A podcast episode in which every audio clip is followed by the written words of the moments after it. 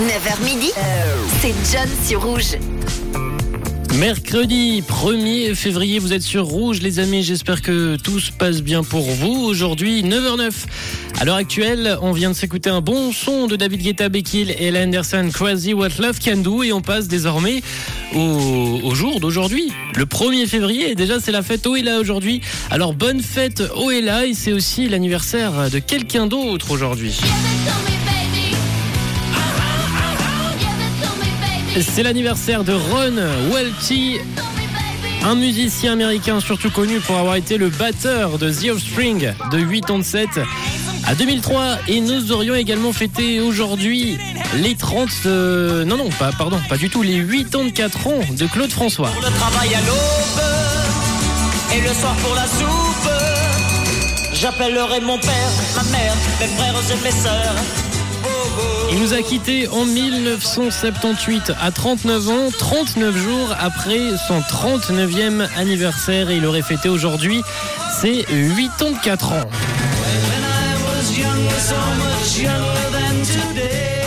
Un peu de rock, de rock anglais avec en 2008 les Beatles qui deviennent la première chanson et le premier groupe à avoir envoyé un son dans l'espace. La NASA avait diffusé le, morceau à destination du centre de l'étoile Ursae Minoris situé à 431 années-lumière et c'était Across the Universe.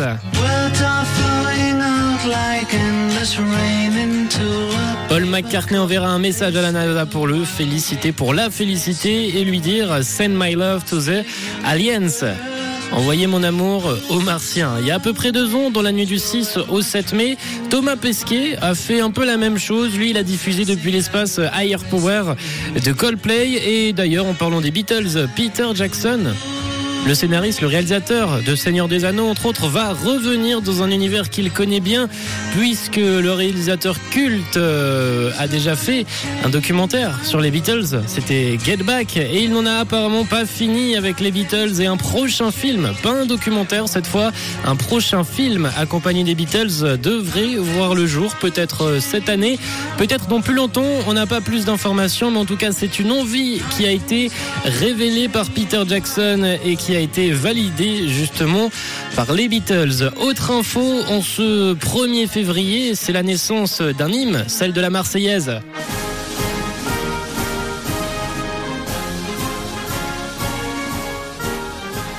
Et j'avais envie de regarder du coup de notre côté quand a été fait notre hymne à nous, notre hymne suisse.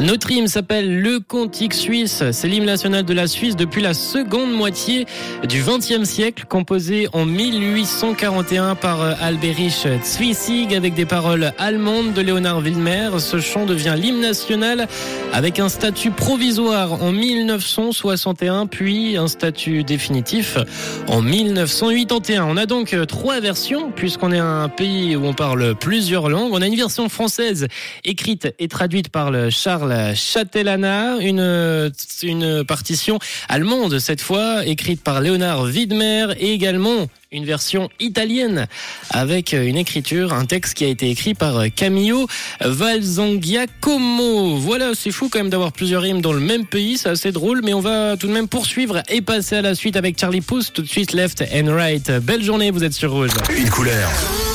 Une radio. Une radio.